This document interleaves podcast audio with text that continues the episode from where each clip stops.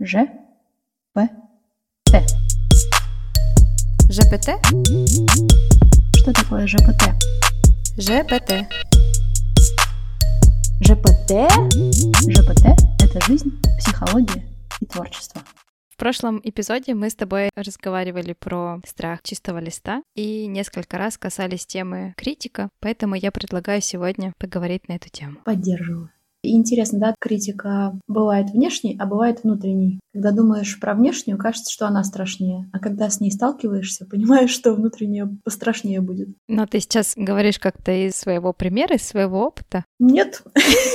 Ладно, шучу. Да, из своего опыта.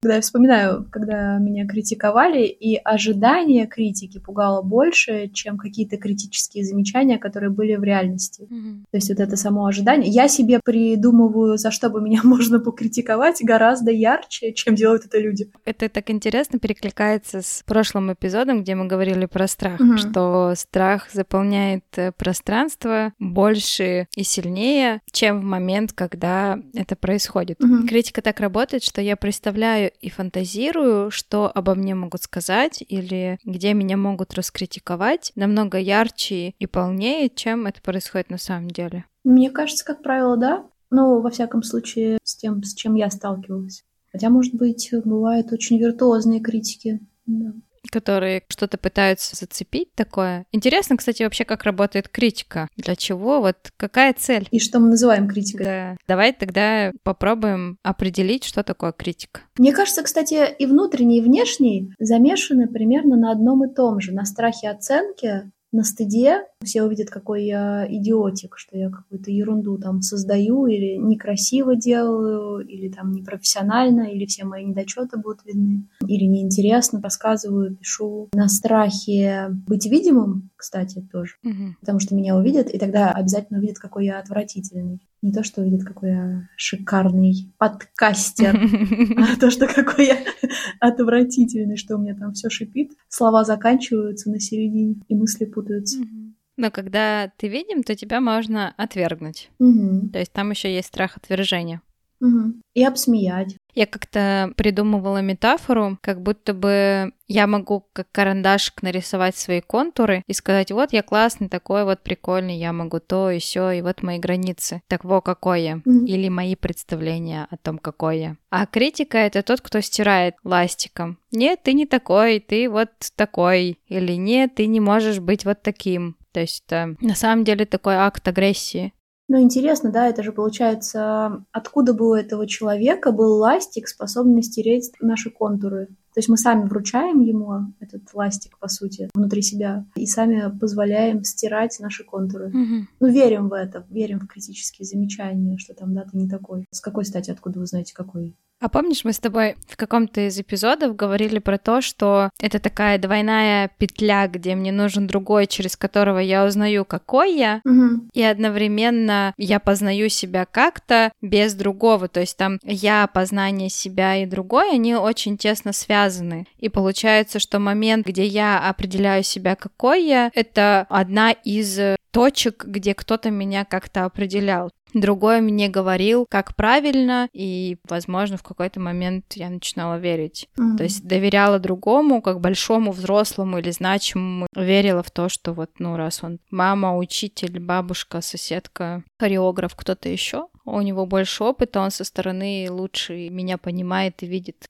Да, вот это интересная мысль, как будто бы вручаешь этому самому критику такой ключик от себя, теперь ты решай, какой, какая я. Угу. Ну и в какой-то степени внутренняя критика, она же тоже про, ну, уже взаимодействие каких-то внутренних голосов. Я думаю, что у нас есть голос, ну или как трансперсональная психология говорит, персона, да, какая-то субличность mm внутренняя, то есть какая-то персона, которая может нам сказать, это некий интегрированный образ, может порой даже собирательный, который внутри нас живет и говорит какими-то голосами, выглядит на какой-то манер, угу. имеет какие-то характеристики. И есть э, другая часть, которая непосредственно что-то делает, совершает, творит, создает некий творец, и между ними происходит взаимодействие. Если между ними стоит кто-то, кто стоит на защите, какой-то взрослый, либо родитель, либо какая-то такая фигура, которая имеет вес, которая может находить способы проявляться, находить возможности создавать что-то, питать вот эту почву для создания, то угу. критика, какой бы сильно ни была, есть некий противовес этой критики. А когда не было никого на стороне угу. ребенка, не было никого, кто бы верил в то, что он создает, не было кого-то, кто бы восхищался, говорил, о боже мой, эта картина прекрасна, какой замечательный стих или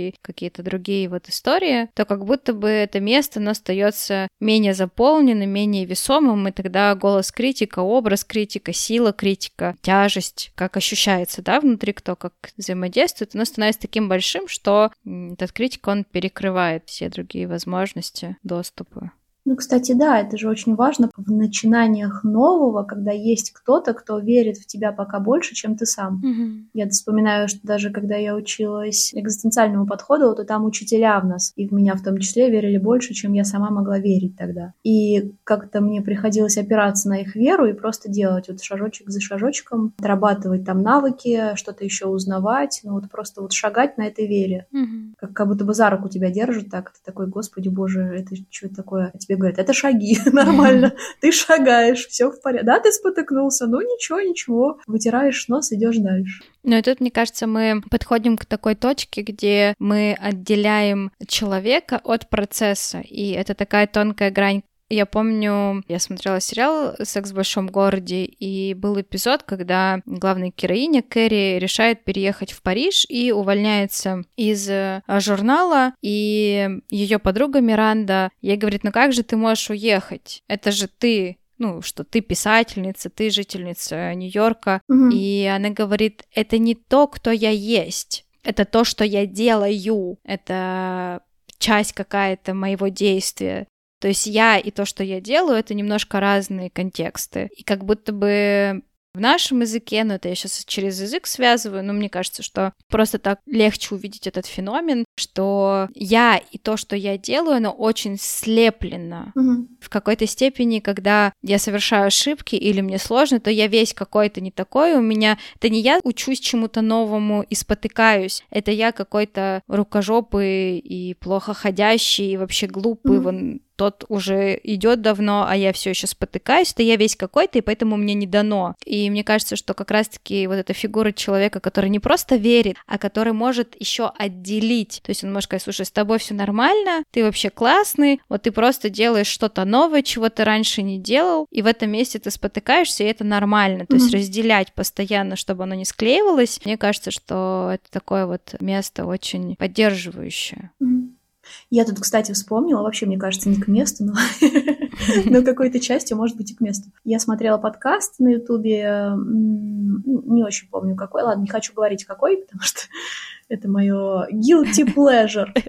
И там в этом подкасте обсуждалось интервью, э, которое давала дама там звезда 90-х, условно говоря. Mm-hmm. И эта звезда 90-х так э, яро говорила, что если ты решил быть видимым, там, будь готов, что все будут обсуждать, с кем ты спишь, во что ты одет, и все тебе скажут, какое ты э, безобразное чудовище. А ребятки, которые это обсуждают, они такие говорят, да какая разница, с кем человек спит, во что он одет и в каком настроении он пришел. Важно то, что ты говоришь, ну то есть делаешь, говоришь. Угу. Вот к этому мы будем придираться к тому, что ты говоришь. Спи с кем хочешь. И мне очень нравится вот этот подход, который есть там, наверное, у современной молодежи такой больше. Большее разделение вот этого. Ну, ты, если стал видимым, это не значит, что люди имеют право э, вытаскивать там твое грязное белье и лупить тебя им по лицу. Угу. Ну нет, все еще нет. Это не, не равно.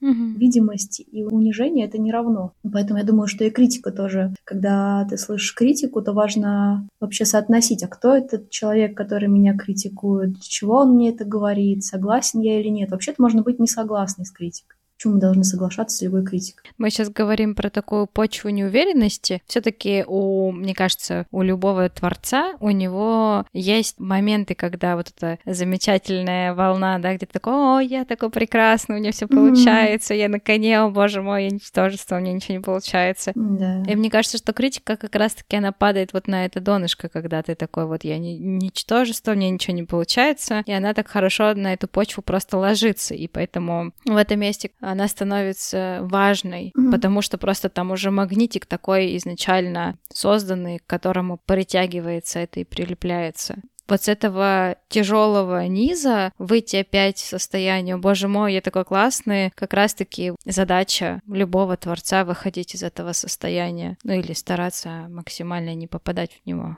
А я думаю, что если штука в том, чтобы не выходить в состояние «я классный», ну, это тоже такое, да, это же как качель, там, очень высоко, очень mm-hmm. низко, очень высоко, очень низко. А если посередине, можно же посмотреть эту критику, там, когда говорят, что у тебя там не знаю, окончание в словах неправильно написано. Ну и можно взять, справить окончание и работать дальше над своим текстом, например. Mm-hmm. Ну или если тебе говорят, что никто в жизни так отвратительно не писал, ну огонь, можно себе разрешить. Я mm-hmm.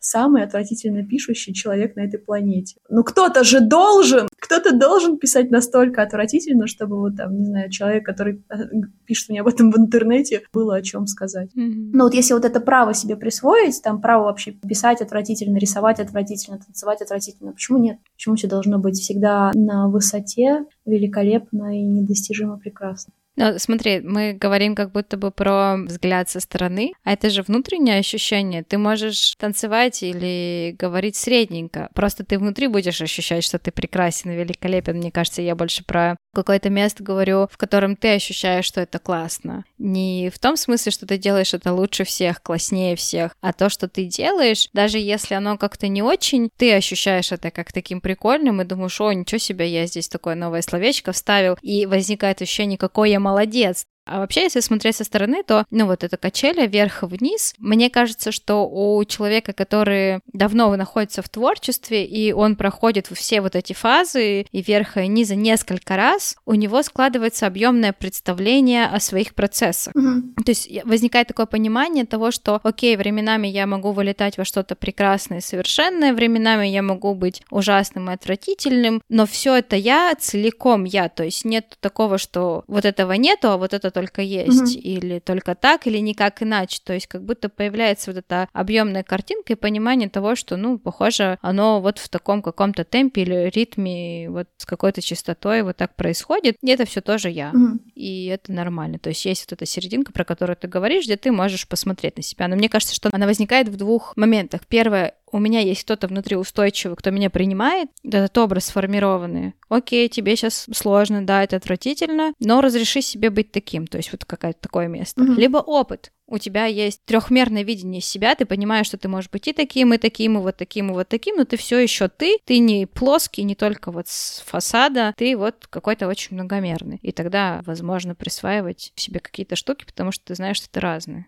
А вот то, что интересно сказала, про вот это вот ощущение «я молодец», это же тоже не то, что я делаю, это какой я. То есть это то же самое, как «я ничтожество», потому что, не знаю, у меня там не получается предложение закончить. А «я молодец» — это то же самое получается. То есть оценка не того, что я делаю, а себя через то, что я делаю. Mm-hmm. То есть с собой мы, получается, то же самое внутри можем делать, что внешне с нами могут пробовать делать другие люди. Но мы с тобой, смотри, вначале хотели сказать, что такое критика, и мне кажется, что критика — это некая оценка угу. чего-то, либо разбирание по косточкам или, наоборот, обобщение какое-то, либо прицельно как-то, либо очень обобщенно. Все, всегда, никто, никогда, хуже, лучше, угу. какие-то вот такие понятия. И размывание таких границ, то есть убирание контекста, и выведение каких-то отдельных, как вот в заголовках в газетах, да, там ну, а человек сделал то-то, то-то, оказывается, что, ну, он, не знаю, работает таким человеком. Контекстуально что-то, что... А, человек вскрыл человека, а, а, но этот человек хирург, а другой человек его пациент. Mm-hmm. Ну да, например. Ну, то есть есть какой-то контекст, да, и вот есть что-то, что находится вне контекста. И мне кажется, что, ну, вот эта критика, то, про что мы сегодня говорим, mm-hmm. и мы это делаем внутри с собой сами также. Да, и вот эта книга, которую ты мне порекомендовала почитать, «Заставь его замолчать», про внутреннего критика как раз-таки. И там в этой книге приводятся истории людей. Автор называет внутреннего критика «большая обезьяна», по-моему, как-то так. Угу. И вот там истории есть, где большая обезьяна победила, и они такие грустные, когда человек сам себя настолько внутри уничтожает, не доделывает или останавливается, или больше не пробует. Mm-hmm. И вот это меня часть книги больше всего поразила. Она какая-то так описана, что прям хочется сразу что-нибудь делать. Ну, хочется продолжать, потому что правда пугает. Угу. А что тебя пугает? Ну, что можно настолько себя внутри уничтожать, что становится невозможным попробовать еще раз, например, или там с другой стороны зайти, или вообще обдумать, как можно по-другому обойтись тем, что ты делал, и оно не получилось. Угу. Настолько можно себя, ну, реально уничтожать. Ну, то есть ты говоришь в контексте того, что критика — это некое разрушение, и это настолько сильное разрушение, после которого уже нет возможности что-то создавать дальше. Да, да. Помнишь, мы с тобой тоже записывали эпизод про хаос и структуру, угу. что как будто бы есть какие-то рамки, какие-то ограничения, за которые вот этот хаос не может выйти такой квадратик, mm-hmm. а ты параллелепипед. И ты вот никак не входишь, не подходишь, ты не плоский, объемный, вот какой-то такой. И этот квадратик, он может все сильнее, сильнее, сильнее сжимать и находить новые и новые аргументы до тех пор, пока кто-то внутри наконец-то не сдастся. Mm-hmm. Ну и все, и это место, про которое ты говоришь, что перестает что-то создаваться, потому что оно такое. Уничтожено. Mm-hmm. Ну и в этой книге тоже есть классное упражнение, оно мне очень понравилось, про то, чтобы описать, как выглядит твоя вот эта внутренняя обезьяна. Ну, у каждого внутренний критик свой, там постараться представить образ. А когда есть образ, постараться представить слова, которыми э, эта обезьяна с тобой разговаривает, что она тебе говорит. Mm-hmm. А потом постараться представить, а для чего она это говорит. И там так много... Ну, я писала для себя это упражнение. У меня это был пятачок э, в костюме бабушки, вот этот розовый из Диснея. И он таким образом как будто пытался защитить меня очень криво mm-hmm. от ошибки, от того, что от разочарования, что не получится, и я буду разочарована. Mm-hmm. То есть это не то, с чем я смогу справиться, разочароваться и искать другие способы добиться того, чего мне хочется, или пробовать то, что мне интересно. Как будто разочарование опять становится вот конечной точкой, как в том подкасте, когда мы говорили про отношения. Ты разочаровался в человеке, все, ты не такой, как я себе представляла, уходи. Ну а за разочарованием же что-то еще есть в том числе, когда себя критикуешь как будто бы это разочарование, у которого нету конца. Угу. Ну, в том смысле, что эмоции, они же тоже приходящие, уходящие, да, а разочарование, оно не может длиться вечно, оно все равно в какой-то момент заканчивается, и на смену его приходят какие-то новые чувства интереса, увлечения, азарта, радости, любопытства, чего-то, вдохновения, воодушевления, но как будто бы происходит вот это зависание в точке, то есть фиксация такая в этом разочаровании. Кажется, что дальше уже никогда не будет этого радостного чувства увлечения. Да. Но вот мне кажется, я про это и говорю, про это место, в котором из этой нижней точки очень сложно выбраться вот в этот подъем. Угу. Я думаю про упражнение, про которое ты сказала, это про возможность себя немножечко сделать больше, когда ты дифференцируешь этот голос внутри себя, то ты становишься больше, чем этот голос. Ты не отождествляешь себя полностью с ним, ты всегда больше, чем он. Угу. И если он становится каким-то видимым и чем более точно сформулированным, там, одежда, да, или персонаж какой-то, что он делает, как он себя ведет, то как будто бы он становится немножечко отдельным от тебя, и тогда а, появляется пространство такое, которое можно дышать, да?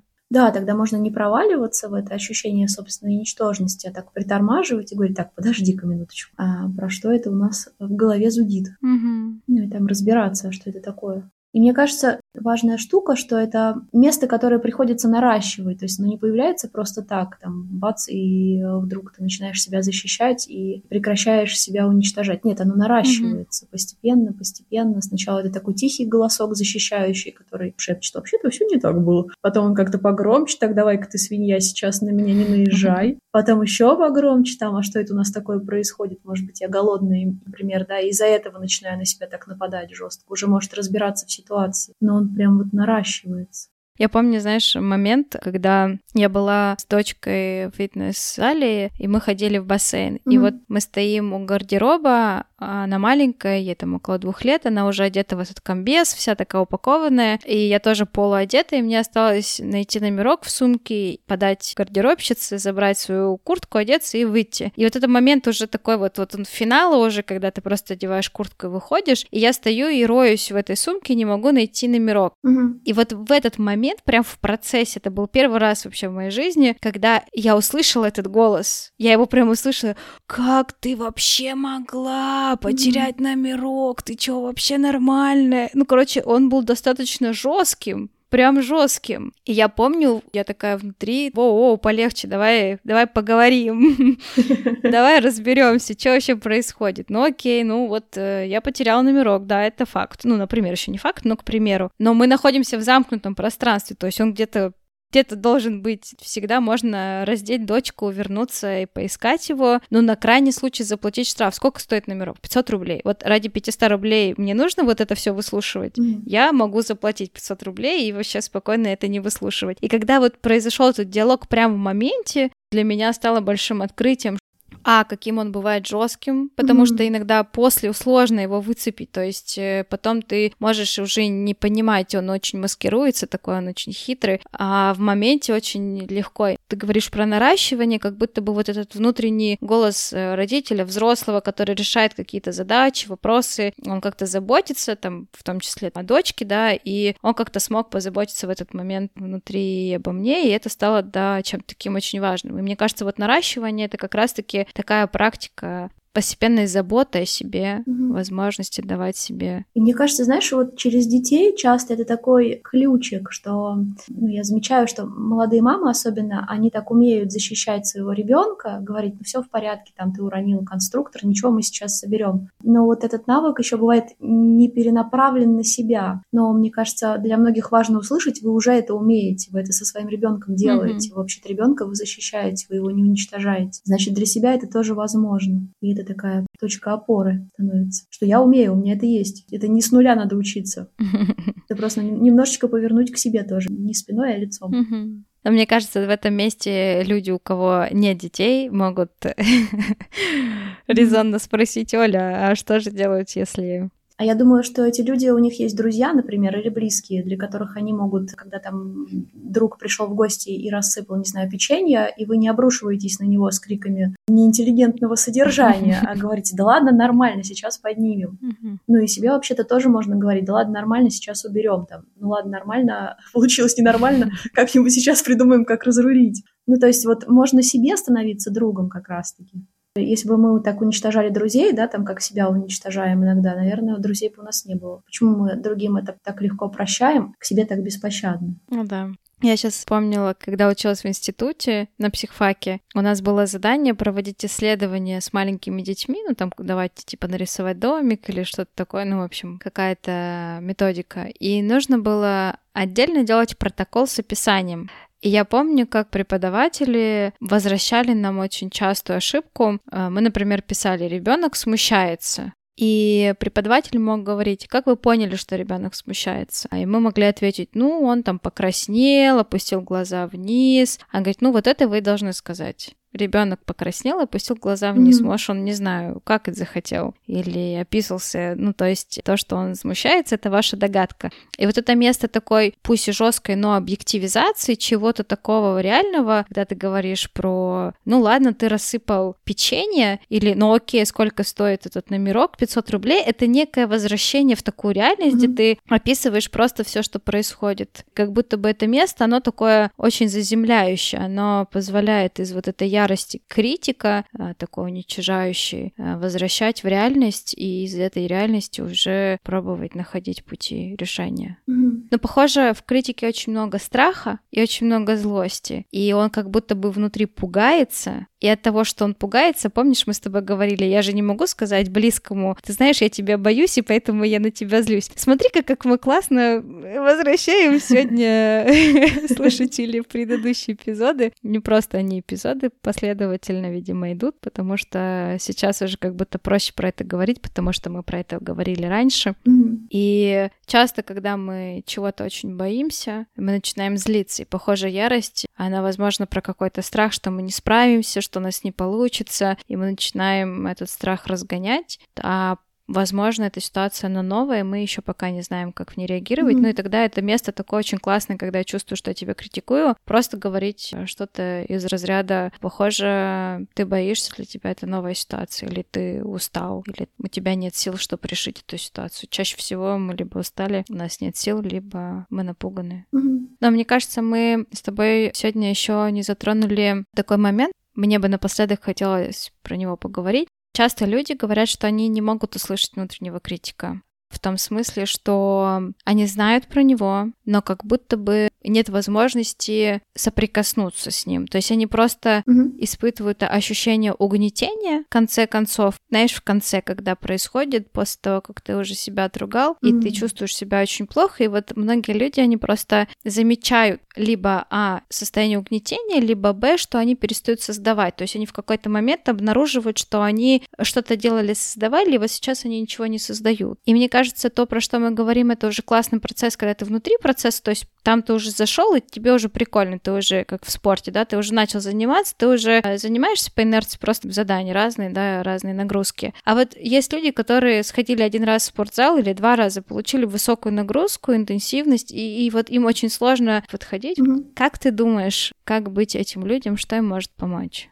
А любопытно, это получается, что какое-то место проскакивается, Мгм. то есть там не отделена еще фигура этого критика, да, она еще не выделена как будто бы. Мгм. То есть еще как будто бы слова не рождены, чисто ощущение рождается. Но мне кажется, там все равно есть, даже если фигура этого критика не выделена, все равно есть какие-то слова-формы, которыми мы себе обращаемся. Типа это там никуда не годится, или, господи, какая-то бездарность. Но они все равно проскальзывают очень быстро, но вот если их попробовать выписать, кстати, то можно притормозить на них, смотреть, что там за слова-то звучат, какой интонации там от кого. О, слушай, я сейчас знаешь, что вспомнила? Я вспомнила, что я вела утренние страницы. Одно время прям очень Мгм. практиковала, и у меня блокнотов пять прям исписанных были, я садилась и писала. В какой-то момент времени мне было так сложно начать писать страницу, что я разделила ее на две части, Мгм. и сбоку подписала мысли внутреннего критика и стала писать все, что мне приходит в голову. Ну вот, что ты сейчас будешь писать, ты просто тратишь время, это никому не надо, ты без... Вообще отлично этот голос начал звучать, когда ему дали как будто бы отдельное место, вот такую колоночку, э, куда можно было это выписать.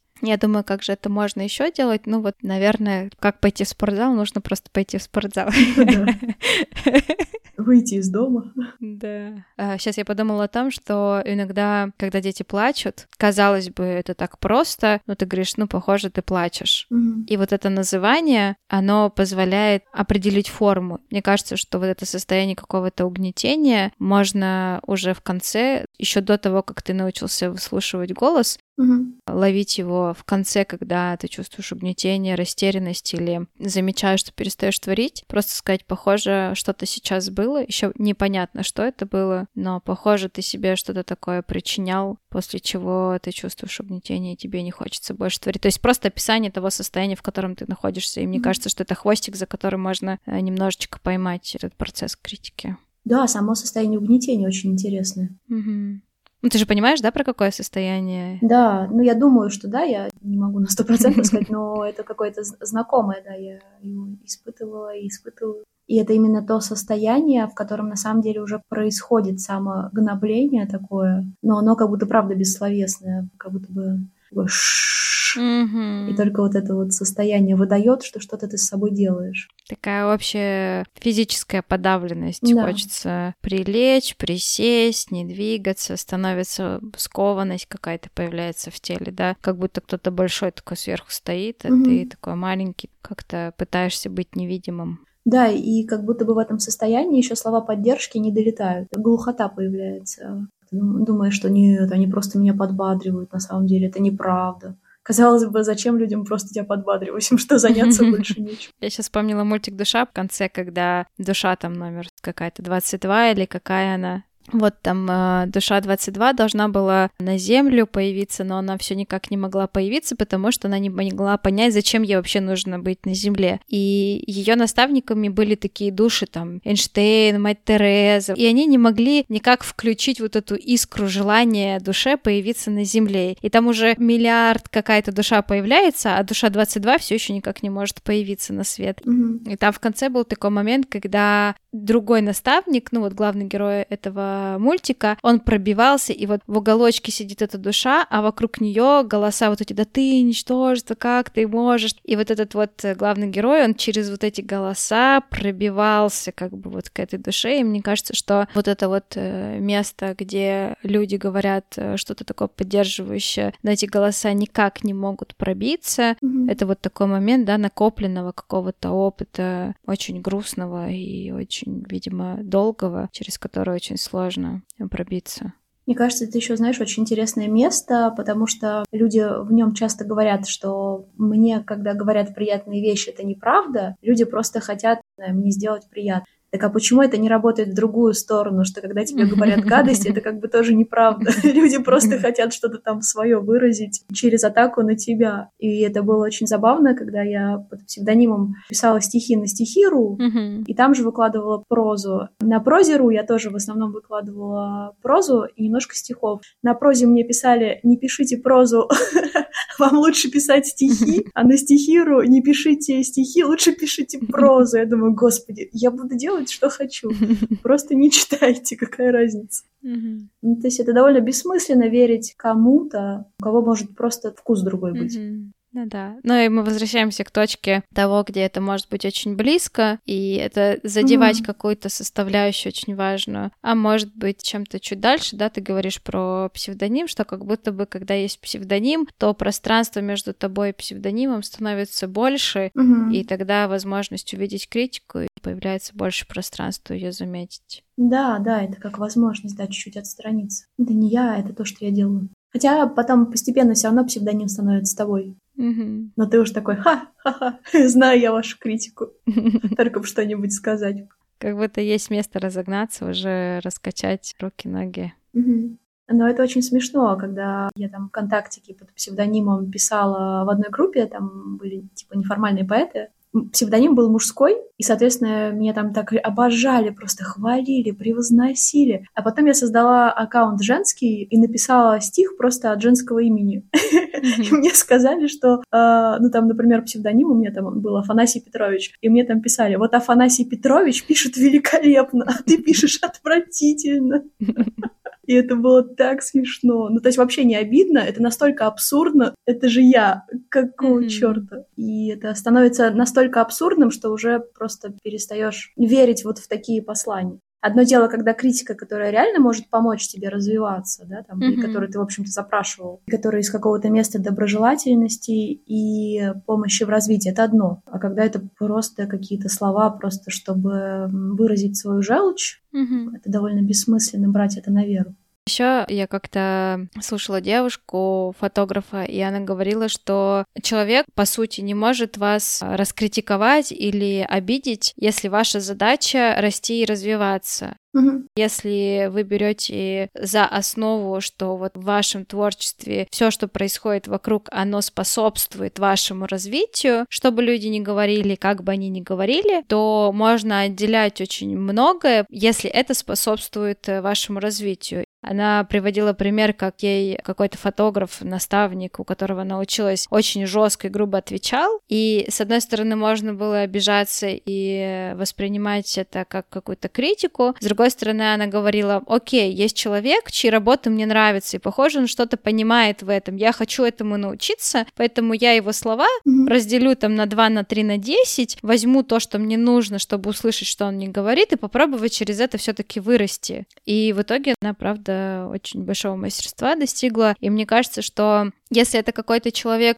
он не, не делает что-то, какие-то работы, на которые вы равняетесь, он просто критикует, и есть ощущение, что, окей, об этого человека, кажется, я не вырасту, mm-hmm. то тогда это место, в котором в целом можно проскакивать критику, да, а если это тот человек, у которого я запрашиваю, или очень удобоваримая какая-то конструктивная критика, где есть отдельно ты и отдельно твое произведение или работа, да, и относительно этой работы идет критика, mm-hmm. там можно увидеть эту точку роста и возможность через нее замечать какие-то углы, которые тебе не видно, потому что ты уже немножко зашорился или еще как-то. Чем прикольно, мне кажется, в нашей с тобой профессии всякие супервизорские группы, просто супервизии, интервизии, когда другие могут смотреть э, через свой опыт, через свою практику на твою работу, и это очень сильно, очень сильно расширяет представление, мировоззрение.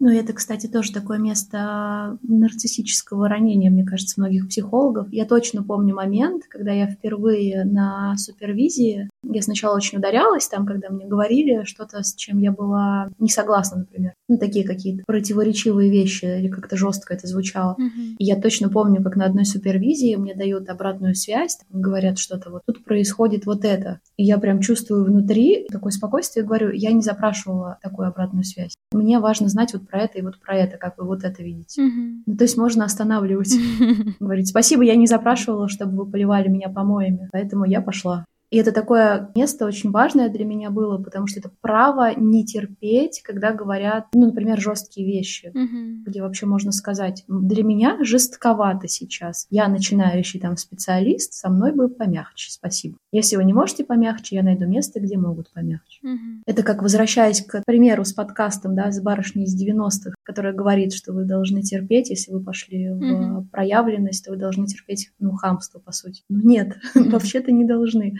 Там нет такого соглашения, там ты теперь проявляешься, и мы будем тебя хамить. Нет, мы ничего такого не подписывали.